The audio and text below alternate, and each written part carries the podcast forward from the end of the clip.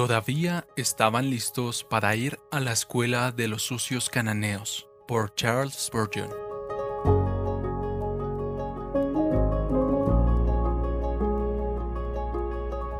sino que se mezclaron con las naciones, aprendieron sus costumbres. Salmos 106, 35. Cuando se estableció en la tierra prometida, Israel encontró malas compañías y se deleitó en ellas.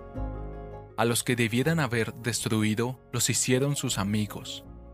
Teniendo suficientes faltas propias, aún estaban dispuestos a ir a la escuela de los inmundos cananeos y educarse aún más en las artes de la iniquidad. Era seguro que no podrían aprender nada bueno de los hombres que el Señor había condenado a la destrucción total Israel se sentó a los pies de la maldita Canaán y se levantó siendo experta en toda abominación. Este también es un error grave pero común entre los profesantes. Ellos cortejan la compañía mundana y copian las modas mundanas y sin embargo su llamado es dar testimonio contra estas cosas. Nadie puede decir qué mal ha llegado a la iglesia debido a la insensatez de la conformidad mundana. Y sirvieron a sus ídolos, los cuales fueron causa de su ruina. Salmo 106, 36.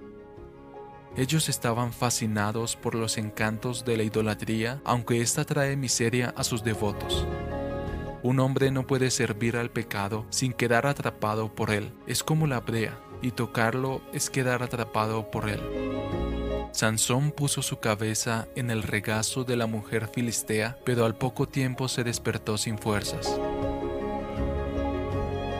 El coqueteo con el pecado es fatal para la vida santa.